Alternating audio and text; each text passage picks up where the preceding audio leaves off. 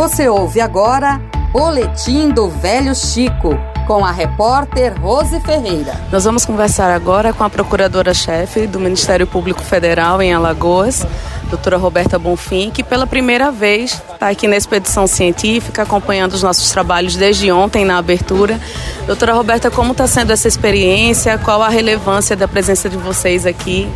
Então, uma experiência fantástica, né? A gente acompanhou a abertura, embarcou, né, hoje de manhã e é muito bom né, ver a universidade fazendo ciência, né, é, trazendo conhecimento, interagindo com a comunidade. Então o Ministério Público Federal ele fica sempre muito, muito feliz e muito encantado é, com esse tipo de iniciativa. Assim, particularmente é, é uma aventura, né?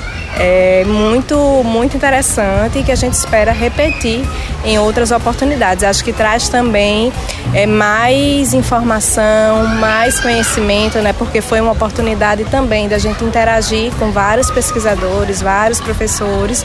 Então são informações que no dia a dia a gente não tem, mas que essa interação, né, que a expedição proporcionou, é, nos enriquece e ajuda, né, o nosso trabalho a desenvolver é, novas frentes de trabalho e as que já estão em curso. Então, realmente é um prazer imenso.